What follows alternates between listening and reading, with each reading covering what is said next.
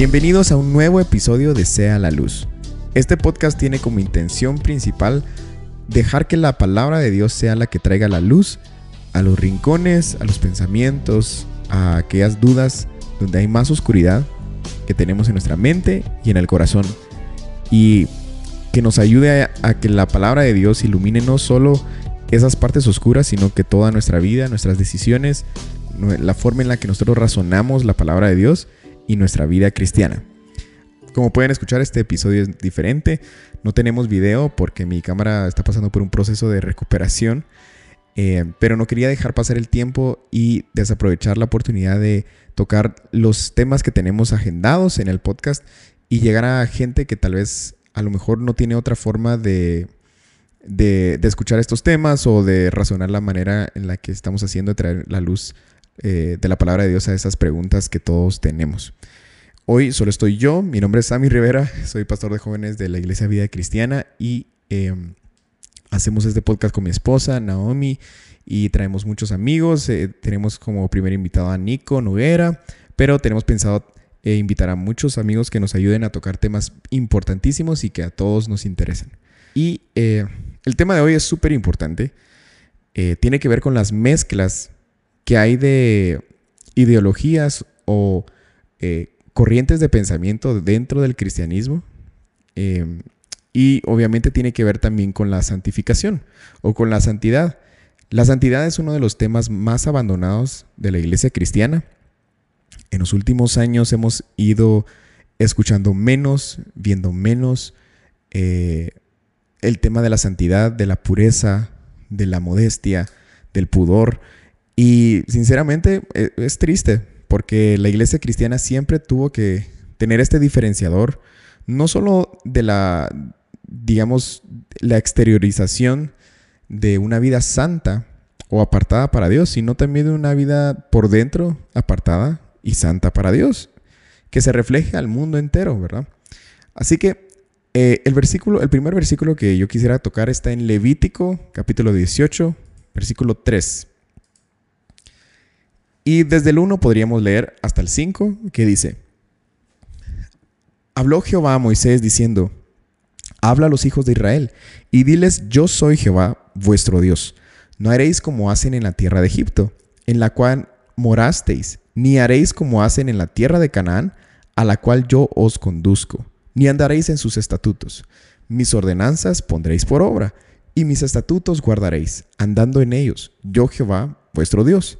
Por tanto, guardaréis mis estatutos y mis ordenanzas, los cuales haciendo el hombre vivirá en ellos. Eh, yo Jehová. Así termina esta porción de la palabra de Dios. Y este, esta porción es súper importante.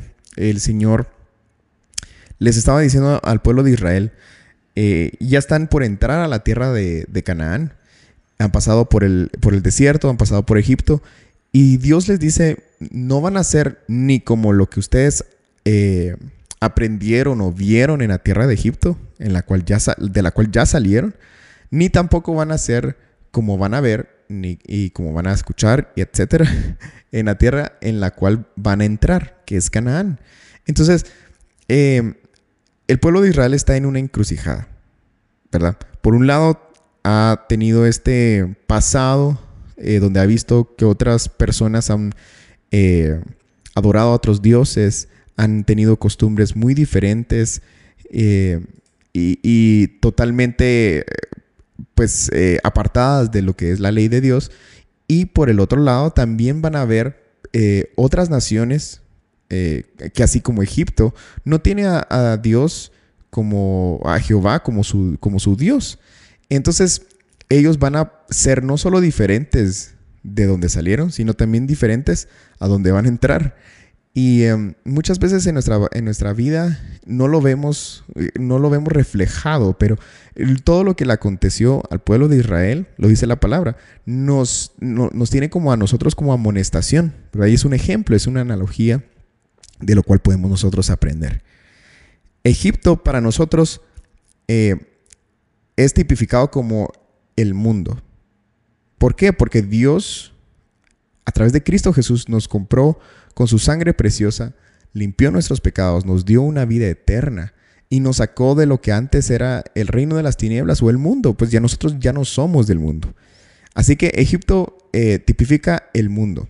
¿sí? Todas las culturas, las tendencias, las costumbres del mundo son las costumbres de Egipto en, este, en esta analogía. Y Canaán se refiere a todo lo que es nuestra carne, porque aunque nosotros salimos del mundo, eh, así como el pueblo, de, el pueblo, de, Israel se fue a dar cuenta que Canaán también había eh, que ser conquistada y había que también eh, no solo morar ahí, sino también establecer el templo del Señor y que la presencia de Dios estuviera ahí en medio de ellos, en esa, en esa porción de tierra. Entonces, así es nuestra carne. Nosotros, al ser comprados por la sangre preciosa de, Jesucristo, no por eso quiere decir de que nosotros ya no estamos pecando o ya no tenemos, pues a nadie nos ha salido alas y no hemos ido al cielo. Así que mientras estamos aquí, también tenemos que lidiar con nuestra carne, que es Canaán. Pero eh, regresando a cómo se ejemplifica esta analogía, si Dios nos dice, por un lado, no van a ser como ustedes vieron en el mundo, pero tampoco van a, ver, eh, no van a hacer como van a ver en su carne. Quiere decir de que en nuestra carne se van a levantar ciertos deseos, ciertas cosas que a los cuales nosotros nos vamos a tener que separar, ¿verdad? De eso. Nos vamos a tener que alejar de eso. Aunque estén en nosotros, no quiere decir que sean buenos, ¿verdad? Ni tampoco lo del mundo, obviamente. Así que em, en uno de, nuestros eh, capítulos, versículos, perdón, en uno de nuestros capítulos favoritos de este podcast es el Génesis, el primer capítulo, y estamos hablando de Sea la Luz, ¿verdad? Pero si se fijan, lo tocamos en el primer episodio. Eh, Dios dice en Génesis 1 que separa una cosa de la otra, ¿verdad? Separa la luz de las tinieblas, separa el mar de la tierra. Y las separa porque no pueden estar mezcladas. ¿sí? Son dos cosas totalmente diferentes. Así como nosotros somos totalmente diferentes a lo que en el mundo se practica, nosotros también, Cristo Jesús, dentro de nosotros, el nuevo corazón, es totalmente diferente al viejo corazón. Son opuestos, ¿verdad? Pablo lo tipifica, como la carne y el espíritu, y estos dos contienden entre sí, ¿verdad? Son opuestos, pelean el uno contra el otro. Y um, Dios separa una cosa de la otra. después cuando Él crea los animales, las hierbas, es bien interesante. Él dice eh, que sean cada uno según su especie, según su género. ¿Por qué? Porque cada cosa tiene su, su, lugar, ¿verdad? Su rol para jugar en la creación. En, el caso de las especies, que no sea una mezcla de especies o en, géneros, pues ahora ustedes pueden ver, ¿verdad? Toda esta ideología falsa y, y, mentirosa de solo buscar las mezclas, ¿verdad? Y no respetar lo que Dios eh, estableció desde el principio. Incluso eh, podemos ir a un segundo versículo que es Levítico y está en el siguiente capítulo, el, el capítulo 19. Y em, en el versículo 19 dice, mis estatutos guardarás, no harás ayuntar tu ganado con animales de otra especie. O sea, no pondrás un caballo con un buey o una vaca con un toro, ¿me entienden? Y luego dice, tu campo no sembrarás con mezcla de semillas, ni, y no te pondrás vestidos con mezcla de hilos. Esto Dios no se lo dijo al pueblo de Israel solo por decírselo. Tiene una razón y tiene, tiene, una, tiene una enseñanza para nosotros. ¿sí? Em, las semillas no podían ser mezcladas porque cuando se echen, digamos, o se siembran, la única forma de, llegar a separar, y eso vamos a concluir eh, en este episodio, eh, eh, no podemos saber la diferencia hasta ver los frutos, de saber qué es, ¿verdad? Porque es muy, cuando se mezclan las cosas uno ya no sabe distinguir, como dijimos en el primer episodio también, si es luz o es tiniebla, si es verdad o si es mentira. Y Dios quiere que seamos lo que Él nos ha llamado a ser. Una historia que es muy famosa, ¿verdad? Y creo que va exactamente aquí, pero, em, y de mis favoritas es de los amigos de Daniel, ¿verdad? Eh, está en el Daniel capítulo 3 y se la saben todos. Creo que los que han crecido en una iglesia cristiana también lo recibieron en escuela dominical, etc. Pero son los tres amigos de Daniel que fueron eh, echados al horno de fuego. Pero se habrían puesto ustedes a pensar de que de todo un pueblo cautivo en Babilonia, Solo tres personas tuvieron el valor para pararse firmes y decir, no, nosotros somos diferentes. Nosotros no nos mezclamos con las costumbres de este pueblo. Nosotros no nos mezclamos ah, y, eso que somos esclavos de este pueblo, pero nosotros no nos vamos a mezclar, así como nosotros somos esclavos a la carne y al pecado. Pero esa decisión de decir nosotros no, aunque somos esclavos a este pueblo, no nos vamos a dejar llevar por estas costumbres.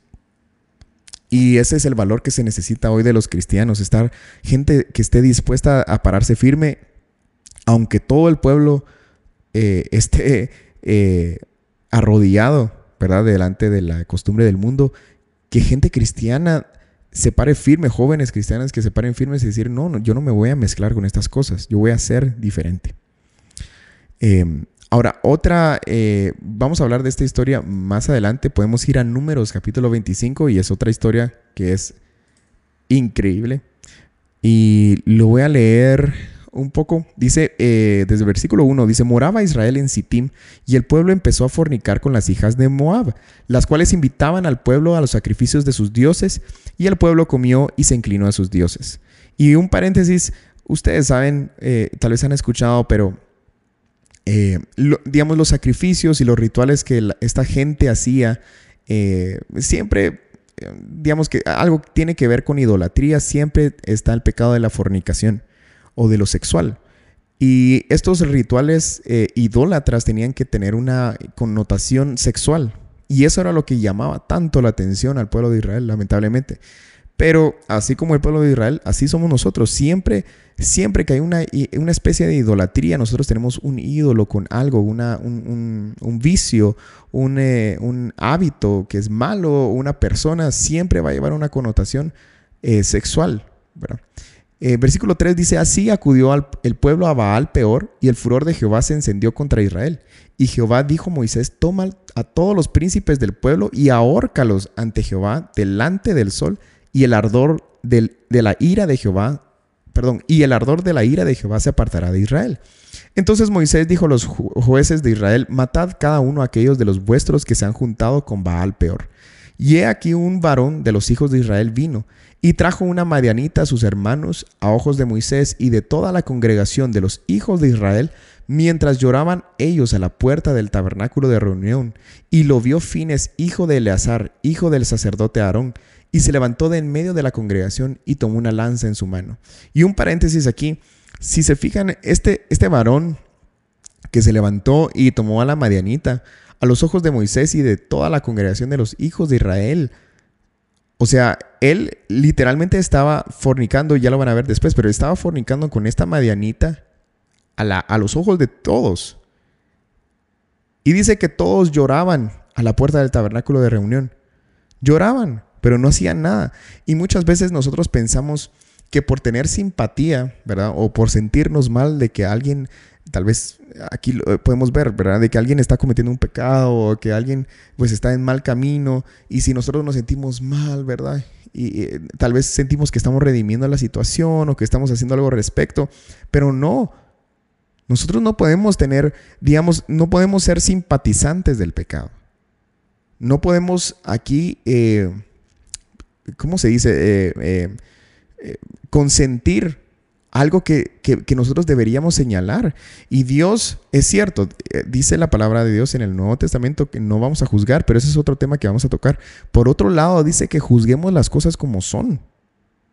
Que digamos si es algo, si es, si algo es pecado, que digamos eso es pecado. Si miramos a uno, a uno de nuestros hermanos o hermanas caminando en un camino, ¿cómo vamos a ver a un hermano y a una hermana yéndose por el desfiladero y nosotros solo, ah, pobrecito, ¿verdad? lástima. No, o sea, deberíamos decir, eh, despertar, date cuenta de dónde estás, ¿verdad?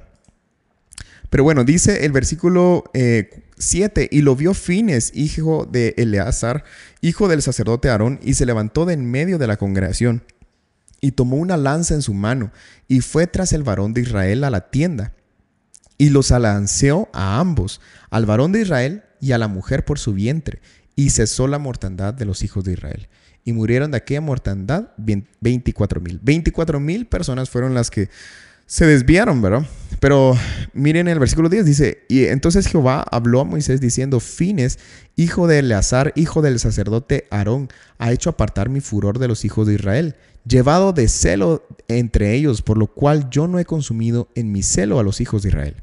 Por tanto, diles, He aquí yo establezco mi pacto de paz con él, y tendrá él y su descendencia después de él el pacto del sacerdocio perpetuo, por cuanto tuvo celo por su Dios e hizo expiación por los hijos de Israel. Y vemos que Fines estuvo dispuesto a pararse como los tres amigos de Daniel, ¿verdad? Después, a pararse eh, en medio de todo un pueblo. Tal vez, eh, miren, fueron 24 mil que cometieron pecado, pero habían muchos más que no habían hecho absolutamente nada hasta que Fines tuvo la osadía o la valentía de decir, no, esto está mal, ¿verdad? Esto está mal.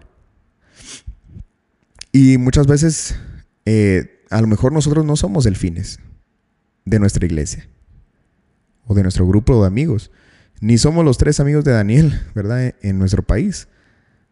Pero ese es el llamado que todos tenemos. A que el celo de Dios esté en nuestro corazón eh, de tal manera que estemos dispuestos a, salir por en medio de, todo un grupo, digamos, que si no quieren ir eh, en camino a Dios o, a cumplir su palabra, nosotros estemos dispuestos a ser diferentes, a no mezclarnos con el mundo, ¿verdad? Y números 25 habla sobre lo que leímos, ¿verdad? Habla que eh, ustedes, bueno, antes de, decirles, ustedes se preguntarán qué eso tiene, qué tiene que ver, ¿verdad?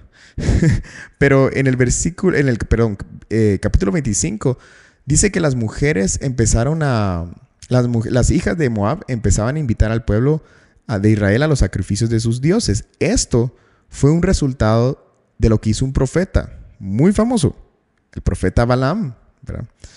Y este, eh, el profeta Balaam fue, se hizo famoso por intentar maldecir al pueblo de Israel y que Dios literalmente hiciera que bendijera al pueblo de Israel. No, no se salió con la suya. Eh, este profeta pues solo quería beneficios eh, corruptos, ¿verdad? Para que él pudiera ejercer esta profecía supuestamente, ¿verdad? Al pueblo de Israel. No lo logró, cobró sus intereses, pero luego vemos de que en Apocalipsis, por ejemplo, se, describe la doctrina de Balaam. Entonces, Balaam no terminó solo su, trabajo al, tener que bendecir al pueblo de Israel en vez de maldecirlo. Si se fijan en el, en el capítulo 24 lo que, eh, de números, lo que hace Balaam al final fue que le dijo a las, eh, en, otras eh, palabras, ¿verdad? Le dijo a las, a, las hijas de, de Moab que se acercaran al pueblo de Israel y que ellos, que eh, digamos los hijos de Israel trajeran, trajeran, perdón, maldición a ellos mismos por acercarse a mujeres que no eran israelitas. ¿Por qué? Porque Dios les había dicho, no se junten con eh, mujeres extranjeras. Pero Balaam lo sabía, Balaam sabía exactamente, dijo, bueno, por afuera no los puedo maldecir, pero sí puedo hacer que ellos se maldigan a ellos mismos, sí puedo destruirlos por dentro. Solo se necesita eh, que algo entre por los ojos, ¿verdad? Para que traiga todo este pueblo eh, a maldecirse a ellos mismos y que Dios los castigue. Y lo logró, ¿verdad? Lo logró. Es lamentable esto porque muchas veces lo que nosotros eh, tenemos súper claro y, y, estamos convencidos es de que sabemos distinguir cuando algo es blanco y algo, y algo es negro, sabemos completamente distinguir ambos colores. Pero aquellas cosas que son medias grises son las más difíciles de distinguir. Y muchas veces la, mezcla no está en así como en extremos, ¿verdad? O sea, nosotros no estamos eh, participando en, en, rituales satánicos, ¿verdad? Pues, de un solo. Pero sí podemos tener una mezcla por dentro con situaciones más sutiles, con cosas más sutiles, con vicios más sutiles con deseos más sutiles y es la misma mezcla. Muchas veces nosotros lo que hacemos como seres humanos es minimizar eh, la gravedad del pecado. Y esto me ha cambiado la perspectiva acerca del, pecado, porque cuando vemos el pecado de, Adán y Eva, por ejemplo, o de cualquier otra persona en, la Biblia, muchos se preguntan por qué Dios castigó un pecado eh, temporal, digamos, con, una, con un castigo eterno. ¿Por qué? Porque Dios castiga un pecado de tal manera, porque es tan, tan duro con el castigo. Pero si nosotros cuestionamos el pecado y el castigo de Dios hacia el pecado, por un lado nosotros estamos diciendo que el castigo de Dios es duro o es injusto, pero por el otro lado también podemos decir de que el pecado no es tan malo. O sea, el pecado de Adán y Eva no fue tan malo como para recibir eso. Y nosotros minimizamos el pecado, minimizamos las mezclas que hacemos. ¿Qué tipo de mezclas ah, me estoy refiriendo? Para que estemos claros todos. Bueno, principalmente las mezclas de ideología, aquí hablando en este podcast, las mezclas de ideologías que nosotros tenemos y la fe cristiana. No sabemos distinguir entre si es nueva era, ¿verdad? O si es la palabra de Dios. Lo que dice el pastor en el púlpito los domingos, no lo vamos a verificar. Y estoy hablando en general, ¿verdad? Conozco muchas iglesias a los que han sido eh, o, están siendo educadas con falsas doctrinas, falsas prácticas. Y, no solo son falsas, sino son ideologías de la nueva era, ¿verdad? Yo he escuchado muchas eh, iglesias hablando de cristales, hablando de, de eh, cosas pues, espirituales sobre, digamos, de nueva era. No sé, ustedes pueden nombrar. o, a mí no se me vienen a la mente ahorita los, nombres específicos, pero, pero hay tantas ideologías que son solamente mezclas y no es la palabra de Dios. Y nos creemos este, este cuento, ¿verdad? Tan fácil porque nos lo pintan tan bonito. Está como, bueno, ya se me vino uno a la mente, como la materialización de las cosas. Se nos enseña como solo, solo hay que abrir nuestra boca, ¿verdad? Y manifestarlo. Eso no es, no es bíblico. Esa es una mezcla de ideologías de nueva era, etc. Vemos eh, iglesias del, Evangelio de la Prosperidad diciendo usted profetice que va a tener el, el, carro que usted quiere, que usted va a estar cargando la bendición que usted... O sea, eso no es bíblico. No es bíblico.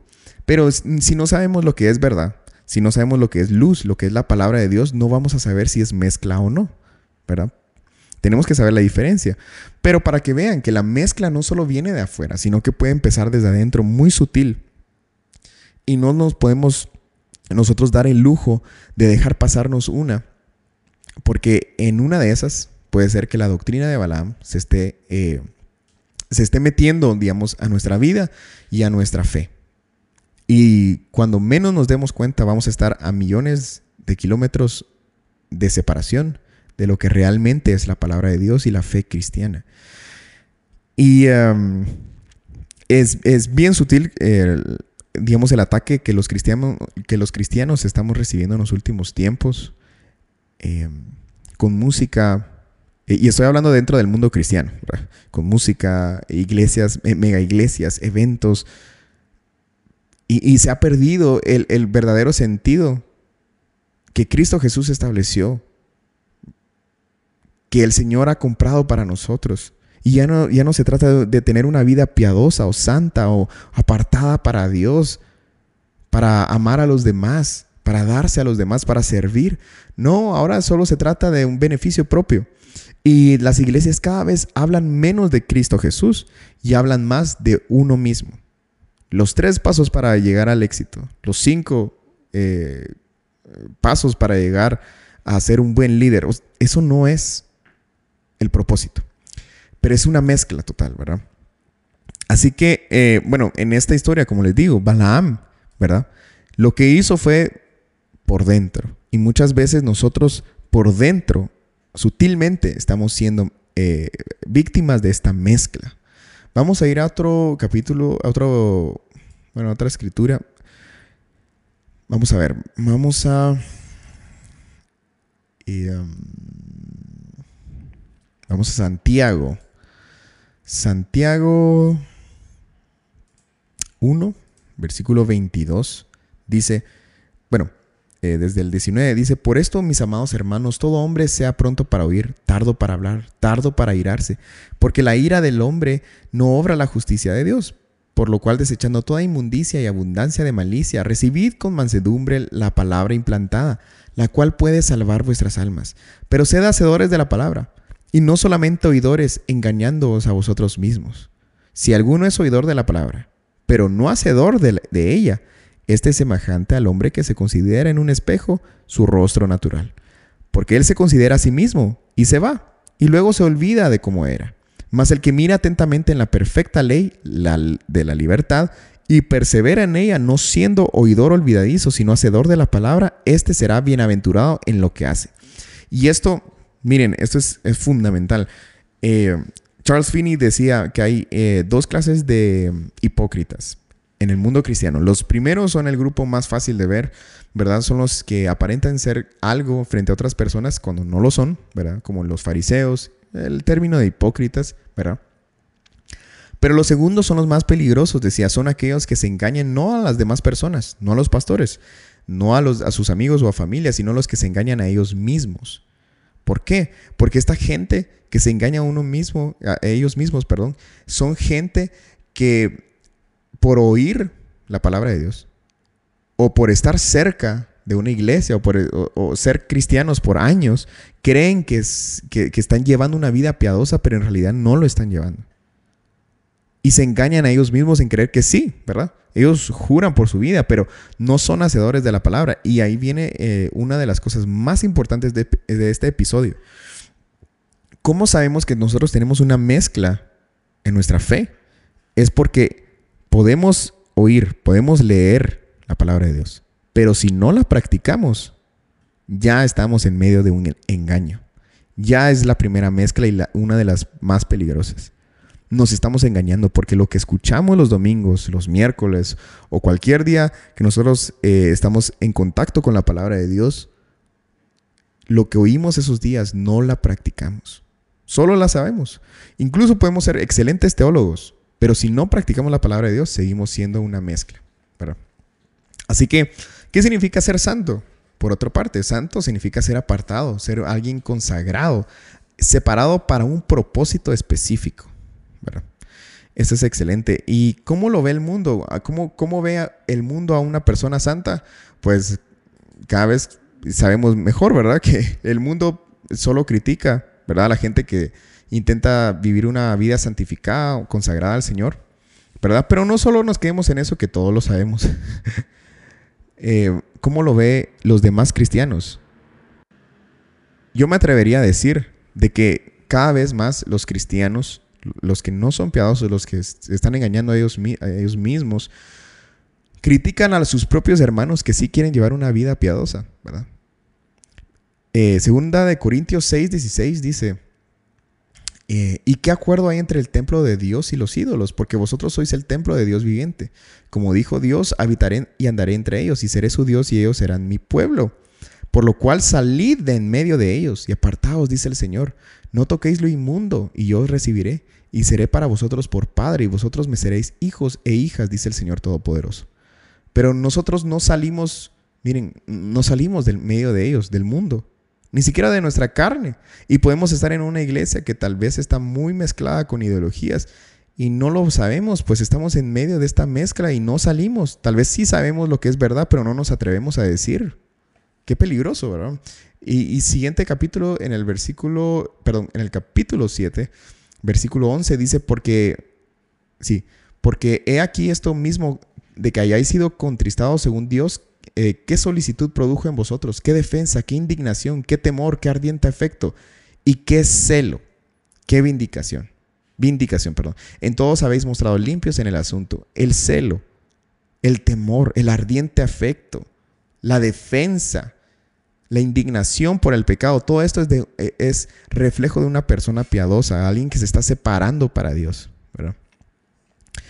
Eh, en 2 de Corintios, lo que leímos antes, hablaba sobre, eh, eh, capítulo 6, hablaba sobre, sobre la fornicación. Y esto es súper importante porque habla sobre la fornicación de cómo es una unión y cada vez que nosotros nos unimos a alguien en fornicación, nos estamos uniendo también en el espíritu. Y esto, pues Dios quiere unirse a nosotros también. Quiere ser, dice Juan 15, de que Jesús decía que, que ellos y yo seamos uno, así como yo y, el Padre decía, somos uno. Dios quiere tener una unión completa con nosotros. El mundo la ofrece de manera incompleta, de una manera insaciable, ¿verdad? Pero es corrupta. Em, ahora vamos a... Bueno, podemos saltarnos un par de cosas por el tiempo. Em, porque podemos preguntarnos cómo podemos conocer qué es santo y qué es eh, eh, qué, no es santo. Jesús en una parábola de la espiga y la y la eh, cizaña, trigo y cizaña, perdón, decía que eh, los dos fueron plantados en el mismo lugar. Y entonces le preguntan al, al pues a quien estaba encargado de, de la siembra, le dicen, em, cortamos todo, bueno, nos vamos a tener que cortar también, pasar llevando al trigo. Pero eh, dice, no, no, no, déjenlos crecer a los dos, dejen crecer al trigo y dejen crecer a la cizaña para ver ahí ya la separación. Y ese es otro punto. Eh, nosotros muchas veces no sabemos qué es mezcla y qué es verdad, pero hasta ver el fruto, nosotros podemos distinguir más, ¿verdad? En nuestro corazón es donde ah, pasa más este, este problema. Eh, como no se trata de Egipto, sino de Canaán, ¿verdad? Donde no podemos ver eh, claramente qué es blanco y qué es negro porque está dentro de nuestro corazón. ¿Cómo podemos distinguir si un enojo, si una, un temor no pertenece a Dios? Veamos sus frutos, veamos a dónde nos lleva. ¿Será que ese, ese enojo que tuvimos fue por celo para Dios o fue para, no sé, maldecir a alguien? ¿Verdad? Ya podemos ver los frutos y decir, no, esto de esto me tengo que apartar, esto lo tengo que cortar, esto es cizaña, esto no es trigo, ¿verdad? Esto es una mezcla que yo tenía. Y vamos a regresar a, la historia de Fines, que leímos en, Números capítulo 25. Y dice que eh, Fines, Fines, tomó una, una lanza, ¿verdad? Se levantó, tomó una lanza y alanceó tanto a la mujer como al varón hebreo al israelita. Y no se sabe el nombre de él hasta después, unos versículos después. En el versículo 14 eh, dice, y el nombre del varón que fue muerto con la Madianita era Simri, hijo de Salú, jefe de una familia de la tribu de Simeón. Simri eh, quiere decir, y es una palabra que viene de una raíz, es, es, es samar, que tiene que ver con rasgar cuerdas de un instrumento musical o una canción.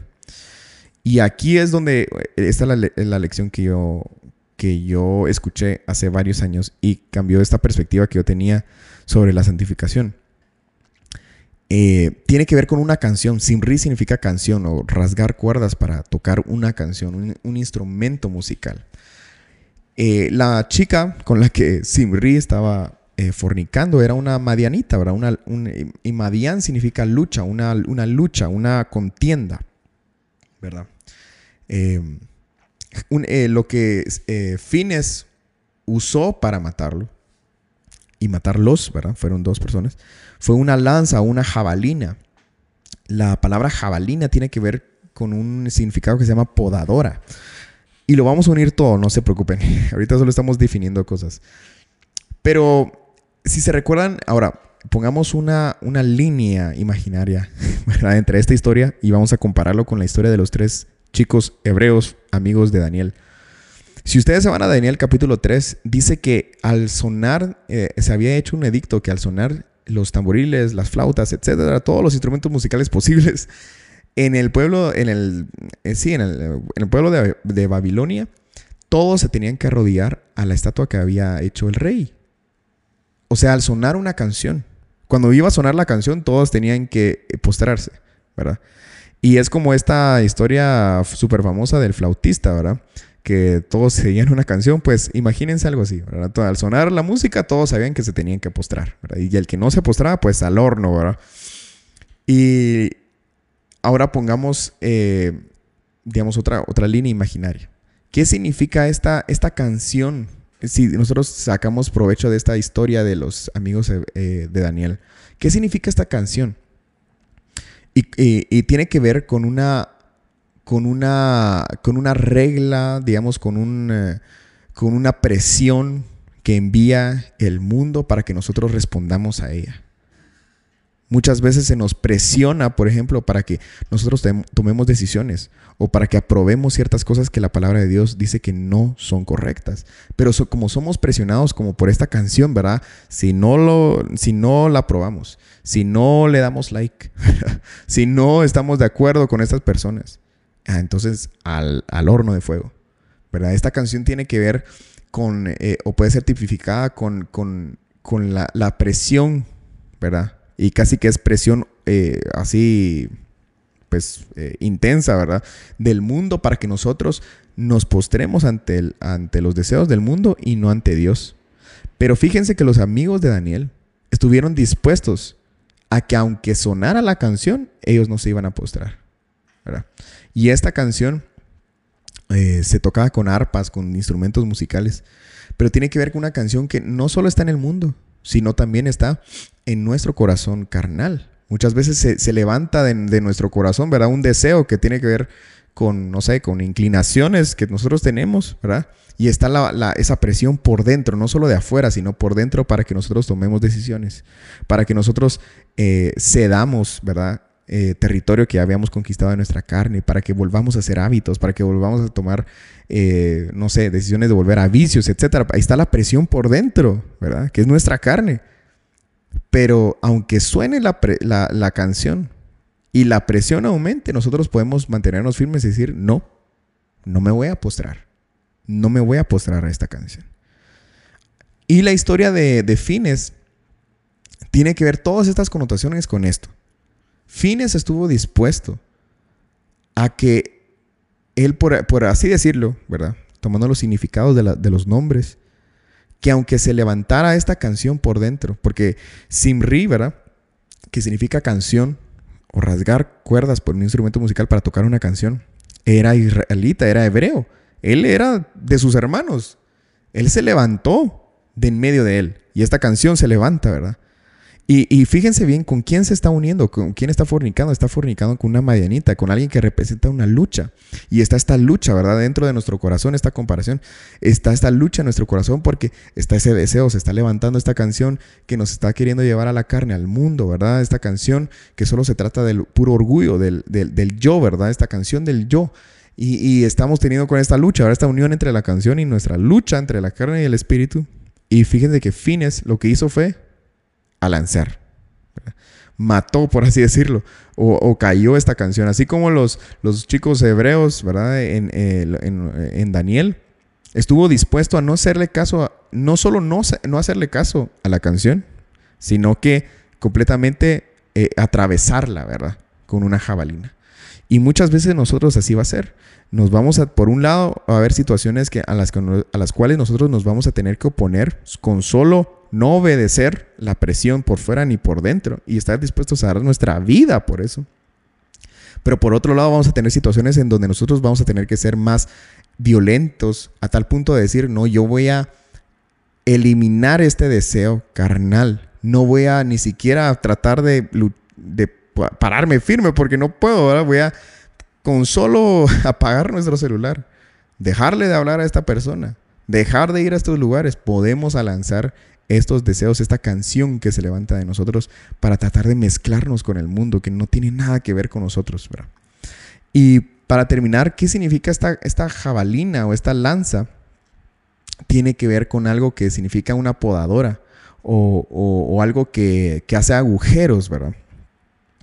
Y em, la podadora tiene que ver con Juan 15, ¿verdad? Que dice eh, Jesús, aquellos que llevan fruto, está hablando de la vid, yo soy la vid y ustedes los pámpanos, dice, aquellos que llevan fruto van a ser podados, van a ser agujerados, por así decirlo en otras palabras, no sé si existe esa palabra, pero van a ser eh, horadados para que lleven más fruto. Y muchas veces, cada vez que el Señor deja que nosotros seamos podados, que esta jabalina, ¿verdad?, atraviese nuestro corazón, porque es doloroso, obviamente, quitar un deseo carnal es doloroso, a todos nos duele. Tener esta lucha dentro de nosotros es doloroso. Pero nosotros, cada vez que nosotros estamos dispuestos a ser podados por Dios, el Señor nos lleva a dar más fruto, porque antes tal vez llevábamos fruto a cierto nivel, pero ahora con más celo, con más disposición para Dios y después de haber entregado, de separarnos del mundo, después de, acabar con la mezcla que había en nuestro corazón o afuera, ahora tenemos la capacidad de, dar más fruto aún, ¿verdad? Y por último, ¿verdad? Em, esta cosa de oradar tiene que ver cuando em, con, en, el Antiguo Testamento hablan sobre cuando iban a tomar a un siervo por amor. Un siervo un esclavo había terminado su tiempo de ser esclavo, pero si él se quería quedar con su amo por simplemente amor, podía hacerlo. ¿Y qué era lo que tenía que hacer? Él tenía que ser horadado en su oreja. Para que todos vieran ese agujero y dijeran, ah, él es un siervo por amor. Y muchas veces nosotros así somos, o así debemos de ser. Que el Señor nos llegue a horadar nuestra oreja para decir, yo ya llevar una, una, una, seña, por así decirlo, en nuestro cuerpo o en nuestro corazón, decir, yo ya me separé del mundo. Yo me estoy separando de incluso de los deseos de la carne, con tal de agradar y obedecer al Señor. ¿Verdad? Por eso dice el profeta Samuel cuando Saúl, eh, varias veces que Saúl llegó con Samuel decirle, yo ya lo hice de mejor manera. Pero Samuel le dice, siempre le dice, obedecer y escuchar son, es mejor que los sacrificios, mejor que levantar un altar a Jehová.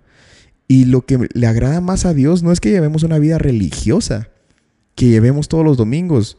Está súper bien que vamos a la iglesia, pero aún más es obedecer, es escuchar la voz de Dios, es obedecer al llamado de santificación que Él nos ha hecho. Él nos ha llamado un llamamiento santo, dice Pablo.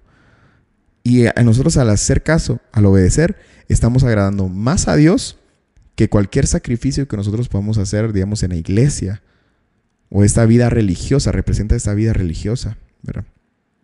Así que Dios nos puede ayudar para que seamos separados. Y, antes de terminar, hay dos historias, me llevará segundos, aguántenme.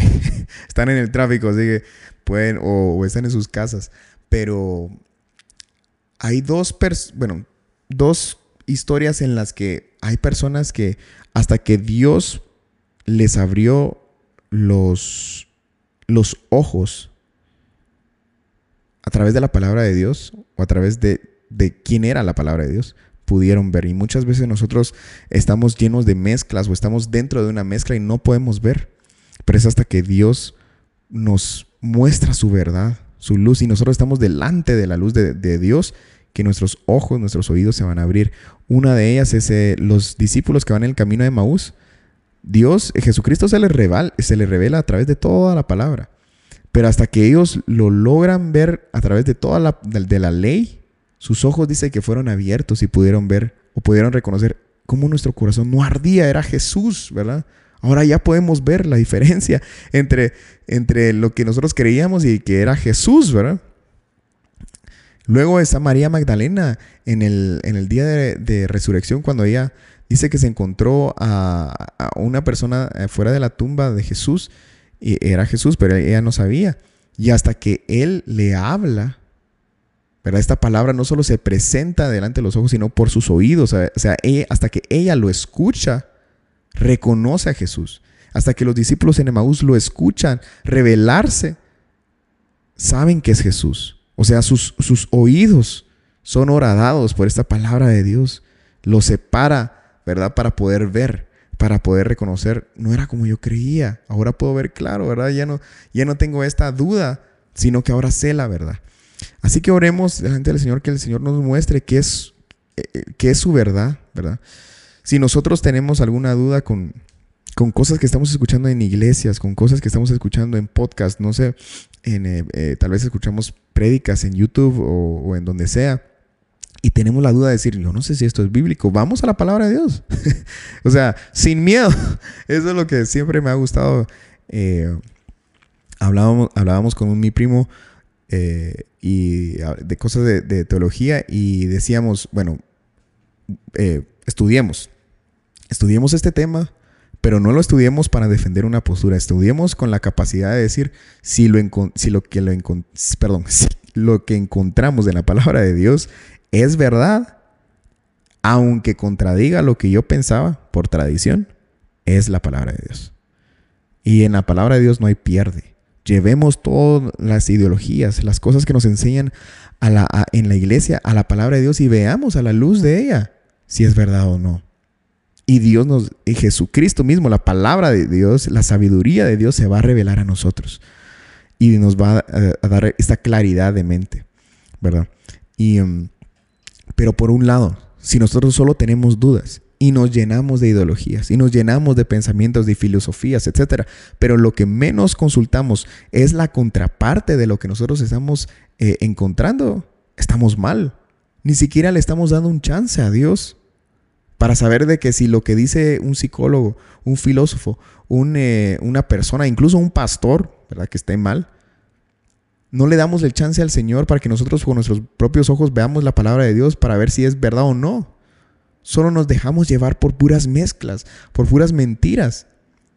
Si nosotros dedicáramos nuestra vida con la misma energía, con la misma fuerza o dedicación, ¿verdad? Compromiso a estudiar la palabra de Dios como estudiamos o escuchamos otras ideologías falsas o, o teologías falsas, tal vez nos daríamos cuenta que estamos mal nos daríamos cuenta que la palabra de Dios sí es verdad.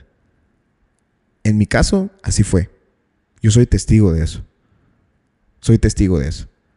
Hasta que yo me metí por dentro de lleno a la palabra de Dios, supe que lo que estaba escuchando, por un lado, en otro lugar, era incorrecto. Y por otro lugar, en donde estamos, es totalmente verdadero. Y todo lo que yo he escuchado, de la palabra de Dios, todo lo que he leído, todo lo que, no sé, de, lo que me estoy llenando, lo he podido ver con mis propios ojos. Nadie me lo ha tenido que vender.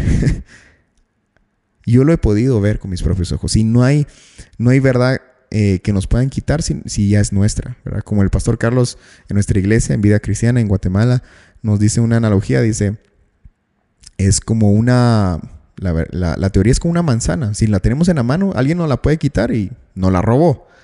Pero si esa manzana la comemos, la digerimos, nuestro cuerpo, nadie puede venir y sacarnos lo que ya es parte de nosotros, ya está en la sangre, ¿verdad? Esos nutrientes.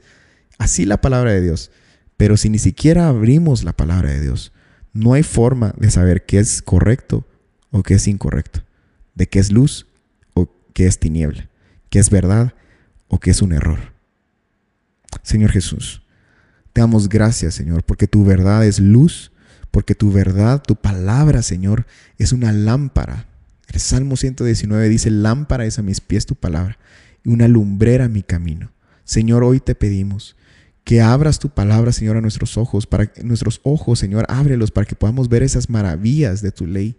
Señor, que podamos entender, que podamos escuchar, que podamos ser instruidos, redarguidos, Señor, enseñados por tu palabra de justicia, Señor. Te pido, Jesús, de que toda mezcla, toda ideología falsa, Señor, toda falsa eh, teología o falsa idea que hemos escuchado afuera se revele como tal para que sea sacada de nuestro corazón, de nuestra mente, para que podamos distinguir entre lo que es correcto e incorrecto, Señor. Separa la luz de las tinieblas, Señor. Porque la mentira más peligrosa es aquella que lleva partes de verdad. Ayúdanos a distinguir lo que realmente es verdad y lo que realmente es mentira. Que la doctrina de Balaam no se apodere de nosotros, de nuestras familias, de nuestras iglesias, de nuestras comunidades. En el nombre de Jesús te lo pedimos, Señor. Santifica nuestra mente. Líbranos de las mezclas. En el nombre de Jesús te lo pedimos. Una palabra basta, Señor, para que se separen estas cosas de nuestra vida. En el nombre de Jesús te lo pedimos. Amén. Que sea la luz.